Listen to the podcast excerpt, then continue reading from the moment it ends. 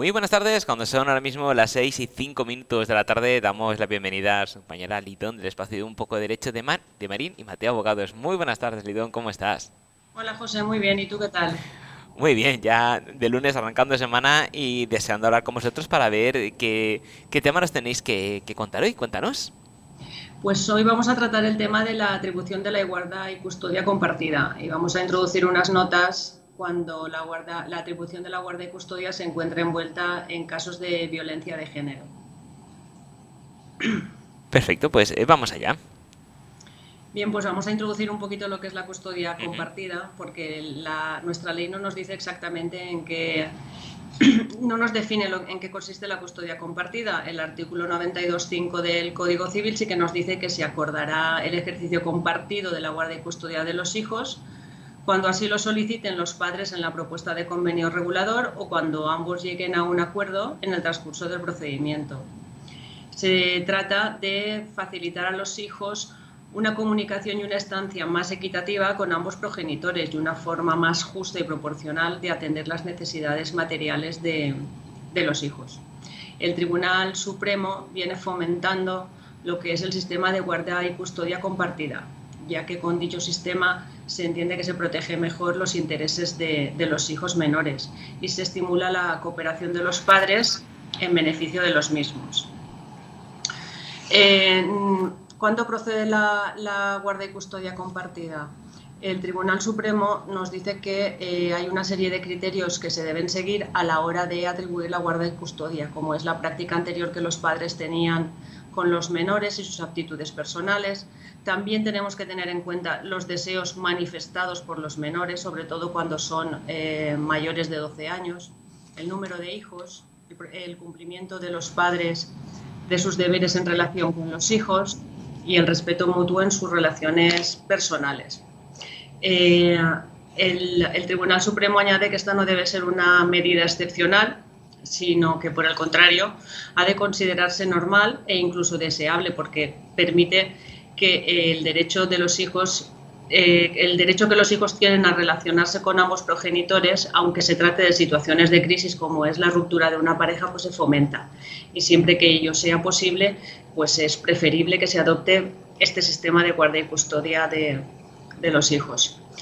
Normalmente entendemos que, o por lo menos pensamos, que cuando se atribuye la guardia y custodia de los hijos menores, eh, no se establece mm, normalmente una pensión o alimenticia a favor de ninguno de los cónyuges.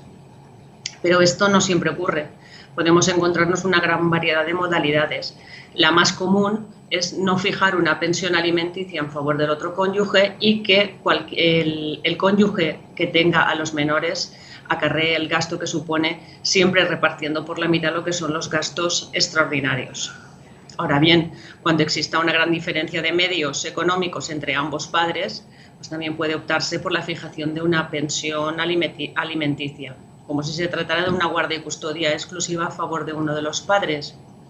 O otra de las medidas que se suele adoptar también es sufragar cualquier tipo de gasto con una aportación de cada cónyuge en atención o en proporción a los ingresos económicos que tenga cada uno de ellos. Eh, por tanto, no siempre, como la gente suele creer, eh, es cierto que no se establezca ningún tipo de pensión alimenticia cuando se establece la guardia y custodia. El, juez tendrá en cuenta una serie de requisitos también, aunque sea siempre la opción más deseable en los casos de guardia y custodia de hijos menores, pero siempre también se tendrán en cuenta una serie de criterios antes de atribuir la custodia compartida. En primer lugar, se tendrá en cuenta que los domicilios estén próximos. Eh, no pueden establecerse, por ejemplo, una custodia semanal de un menor cuando un cónyuge resida en La Coruña y el otro resida en Madrid. Haría imposible eh, este sistema. Por tanto, la proximidad de los domicilios, aunque sea en diferentes ciudades, pero que sea siempre posible, sobre todo que sea compatible con el colegio o el centro educativo al que acude el menor y que eh, evite un traslado excesivo de grandes distancias. Debe haber también una disponibilidad de ambos progenitores para el cuidado de los hijos. Está claro que hoy en día que todos trabajamos, pues siempre tenemos eh, personas de confianza, terceras personas que nos ayudan en la crianza de, nuestros hijos.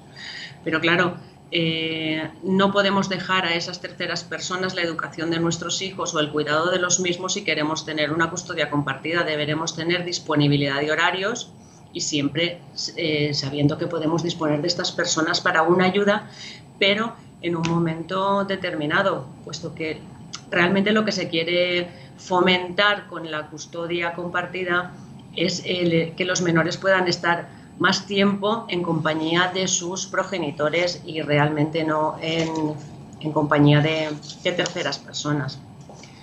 También vamos a tener en cuenta lo que es la edad de los hijos. Anteriormente pues existían sentencias, sobre todo mm, porque era la edad en que la OMS determinaba que eh, la lactancia de los hijos se extendía hasta los dos años y por tanto hasta los dos años no se solía eh, establecer el, la guardia y custodia compartida. Pero actualmente ya no ocurre así, se tiene que tomar medidas en el caso de que incluso exista la lactancia para que el menor en esas edades pueda estar en compañía también del otro, del otro progenitor.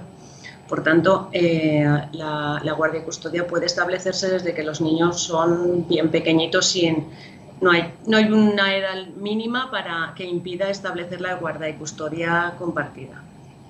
Sí que es cierto que se recomienda que cuando los menores están en periodo de lactancia, pues que el cambio entre los progenitores sea más frecuente por la, por la edad de, los menores, pero que desde que son recién nacidos puede establecerse también lo que es el sistema de la, de la guarda y custodia.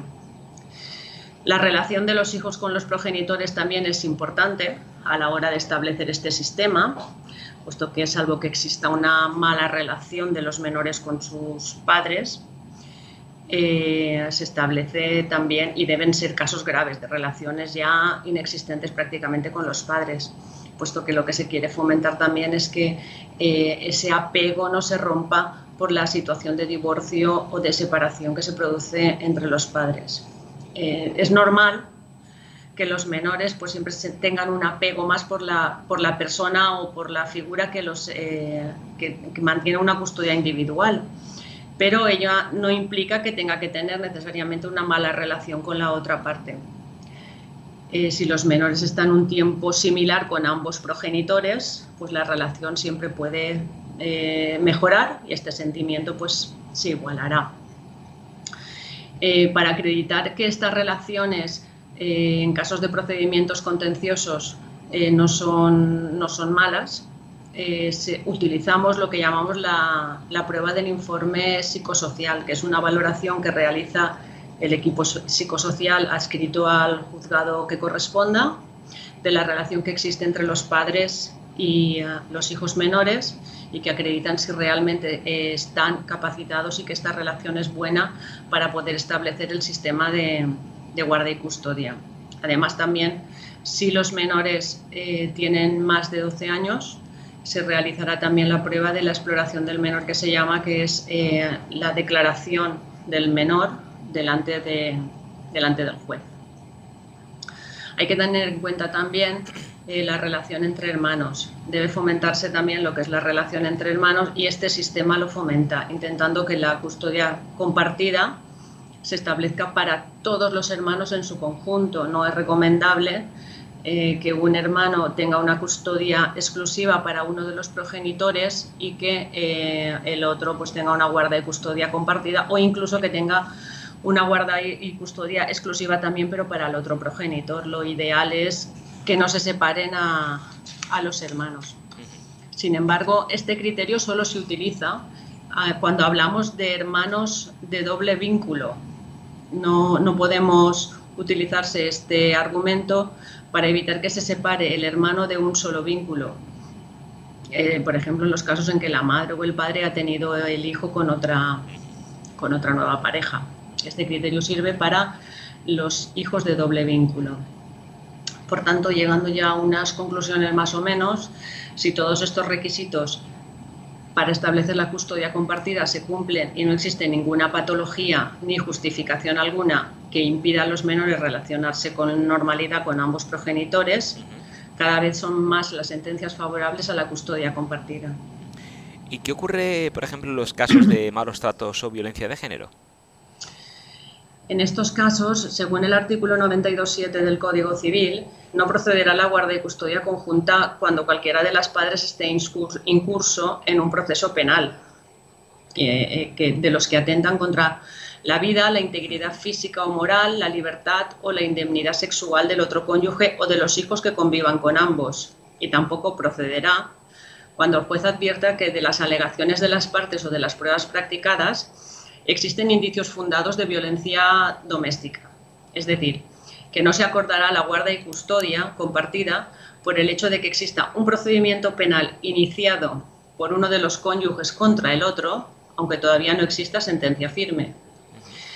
Pero la existencia del, procedimiento penal iniciado no solo afecta al establecimiento de la guardia y custodia compartida, sino que según la redacción del artículo 94 del Código Civil, que se modificó en el año 2021, no procederá siquiera el establecimiento de un régimen de visitas o estancia, y si existiera se suspenderá respecto del progenitor que esté incurso en este procedimiento penal. Es decir, se suspende toda relación con el progenitor incurso en un procedimiento penal. Es más, también se incluye esta prohibición no solo en el orden civil, sino que en el orden penal existe la prohibición o la suspensión también en la ley de enjuiciamiento eh, criminal. En el artículo 544 ter, en el punto 7, dispone que cuando se dicte una orden de protección de medidas de contenido penal y existieren indicios fundados de que los hijos menores hubieran presentado, sufrido o convivido con la violencia, la autoridad judicial de oficio o a instancia de parte suspenderá el régimen de visitas, estancia o relación o comunicación con el, con el inculpado. Es decir, que no solo eh, este, este artículo va más allá en la protección del menor, puesto que dispone que se suspenderá cualquier relación con el progenitor inculpado y no solo al menor que haya sufrido la violencia, sino eh, que la haya presenciado o que la haya vivido, aunque no se haya ejercido directamente sobre él.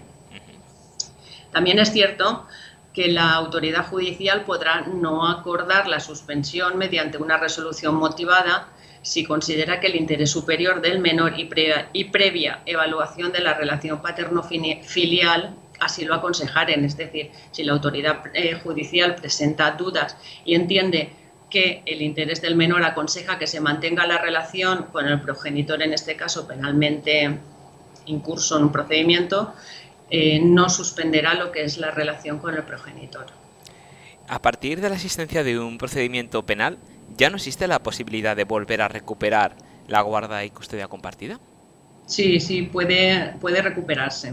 Por ejemplo, en los casos de sentencias condenatorias, en marzo del 2022, el Tribunal Supremo resolvió que nada impide que se pueda acordar la guardia y custodia compartida cuando ya se ha cumplido la condena y los antecedentes penales ya han sido o pueden ser cancelados por haber transcurrido el tiempo estimado para este trámite. Es decir, que si se ha extinguido la responsabilidad penal y han transcurrido los plazos establecidos en el artículo 136 del Código Penal, sí podrá acordarse la guardia y custodia compartida, puesto que no es computable la condena como impedimento para el establecimiento de la guardia y custodia compartida. Se considera que ya no está incurso en una condena penal, por lo que no se infringe el artículo 92.7 del Código Civil y por tanto puede establecerse nuevamente un sistema de custodia compartida. Y en los casos de sentencias absolutarias o archivo del procedimiento, ¿qué procedimiento se seguiría para recuperarlo? En estos casos, eh, entiendo que debería iniciarse un procedimiento de modificación de medidas si ya existe una sentencia en, un procedimiento de divorcio. Si, si, ya se tenía establecida la guardia y custodia y se suspende a raíz de un procedimiento penal, se entiende que se atribuye la guardia y custodia exclusiva al otro progenitor y, por tanto, deberíamos solicitar nuevamente la guardia y custodia compartida en base a un cambio sustancial en las, en las circunstancias personales del, en este caso, del, del que había sido inculpado. Por tanto, eh, deberíamos iniciar, como ya he dicho, un procedimiento de modificación de medidas solicitando nuevamente la atribución de la guarda y custodia, puesto que ya no existe tampoco ningún procedimiento penal abierto en contra de este progenitor. Por tanto, no se contraviene el artículo 92.7 del Código Civil y está en su derecho de solicitarlo nuevamente. Estupendo. Eh, Lidón, si alguno de nuestros siguientes tuviera alguna duda en concreto referente a este caso, porque ya, como bien nos decís, cada caso es particular y no se puede generalizar y hay que analizarlo en detalle, ¿cómo pueden contactar con vosotros para que les ayudéis? Pues puede enviarnos un correo a info@marinimateo.com o puede localizarnos llamándonos al teléfono al 96 320 2876. Estupendo. Pues muchísimas gracias, Lidón. Un placer, como siempre. Nos vemos y escuchamos en el siguiente programa. Muchas gracias, José. Buenas tardes. Hasta luego. Buenas tardes.